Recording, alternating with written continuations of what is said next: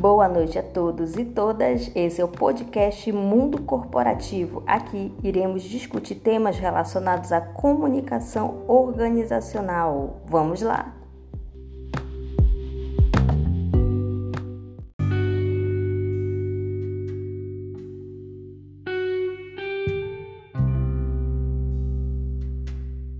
Nessa primeira unidade, iremos tratar sobre o surgimento da comunicação organizacional no mundo e no Brasil.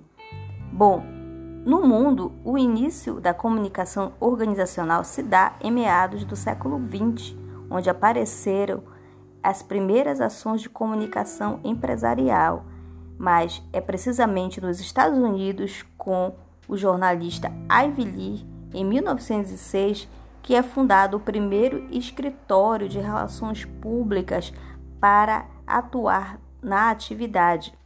O objetivo da ação era recuperar a credibilidade do empresário John Rockefeller, acusado de ter o um monopólio de mercado na área de ferrovia. A estratégia de Lee era garantir ou ganhar espaço de publicação de notícias empresariais nos espaços dos jornais, deixando de lado já tradicional espaço publicitário. Bom, como nós vimos do texto da jornalista Sônia Pessoa, a Ivy Lee criou uma estratégia é, de relações públicas né, ou de comunicação organizacional para atenuar a imagem, a imagem ruim que esse magnata da ferrovia estava é, tendo perante os seus públicos. E é com uma estratégia de comunicação organizacional que ele tenta um relacionamento, né, estreitar os relacionamentos com a imprensa da época. E aí ele também funda uma carta de princípios em que ele explica basicamente como é que irá funcionar a atividade de relações públicas.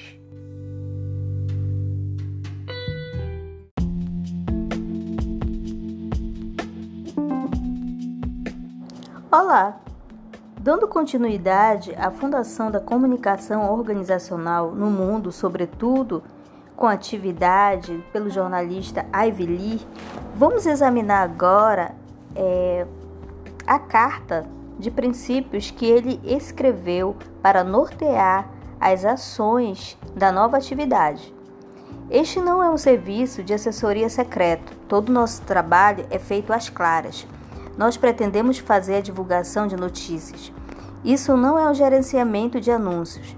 Se acharem que o nosso assunto ficaria melhor na sessão comercial, não use. Nosso assunto é exato.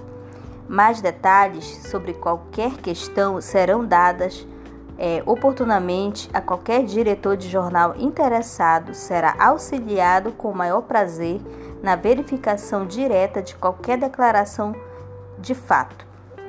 Então, como nós podemos é, compreender nesse trecho, é que o Ivy Lee quer deixar bem claro que essa nova atividade ela não é exatamente propaganda, fazer propaganda é, do, do seu assessorado, mas tentar estratégias de aproximação, de deixar é, que essa relação né, com os novos públicos seja mais transparente possível.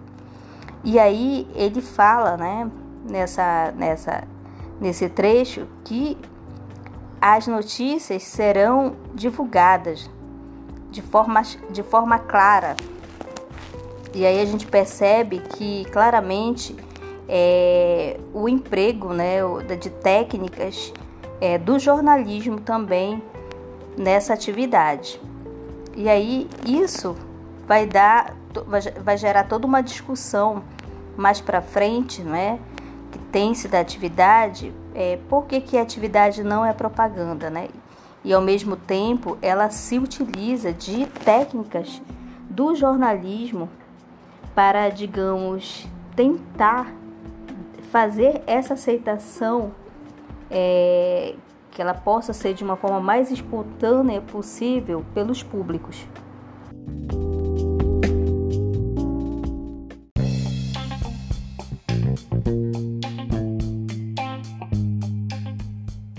Olá, gente, boa noite. Dando continuidade à nossa discussão sobre o surgimento da comunicação organizacional no mundo, sobretudo com aquela primeira iniciativa né, da área de fundação da área ali no início do século XX com Ivy Lee, é, se criou todo um modus operandi, digamos assim, de atuar é, nessa relação com, com as empresas, com a mídia e com a sociedade. E a empresa General Electric, né, que é uma, uma empresa é, global, considerada hoje global, né, é uma das pioneiras em comunicação corporativa ao implantar na década de 60 do século 20 uma série de debates entre os executivos da, da empresa e os intelectuais da época. E assim, essa atividade de comunicação organizacional, outros chamam né, de relações públicas, ganharam o mundo a partir da experiência dos Estados Unidos. É, na Europa, chegou nas décadas de 40 e, é, mais precisamente, na Alemanha, chegou no, nos anos 50, 50 58. É, entretanto, no Brasil, a concepção chegou na década de 50, motivada pela instalação de indústrias e de agências de publicidade vinda dos Estados Unidos. Era uma época do governo de Juscelino Kubitschek, que havia assumido, né, a, assumido é, com o famoso é, lema 50 anos em 5.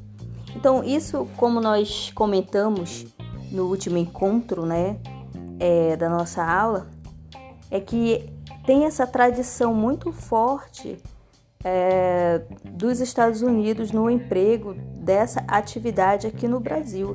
E muito do, do, do perfil né, e até mesmo da tradição de se pensar atividade em multinacionais é, de, é, e atrelar também ações de empresas, isso vai, vai ter um, um, uma forte carga na tradição dessa atividade.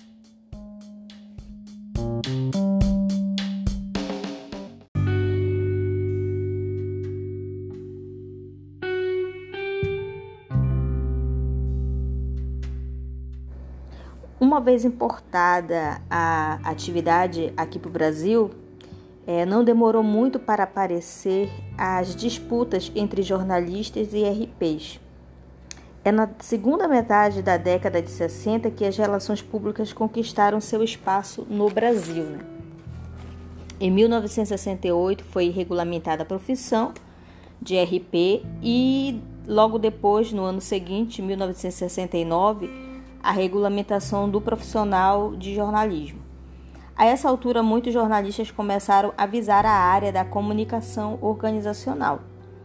É, nesse íntere, teve ocorreu um importante evento em 1967 que deu origem à ABERJ, Associação Brasileira dos Editores de Revistas e Jornais de Empresas, é, que teve como primeira discussão a comunicação interna. Então, com esse evento né, que, que, que, que se dá a criação da ABERJ, é que se tem também uma movimentação de maior fortalecimento e consolidação da atividade no Brasil. E é bem interessante é, esse surgimento da ABERJ, porque como o próprio nome, nome da associação ele já indica, Associação Brasileira de, dos Editores de Revistas e Jornais de Empresas, e aí você tem uma ideia, né, do que que a Berge ia se concentrar é, como atividade, nas suas atividades, que era a feição justamente do jornal de empresa.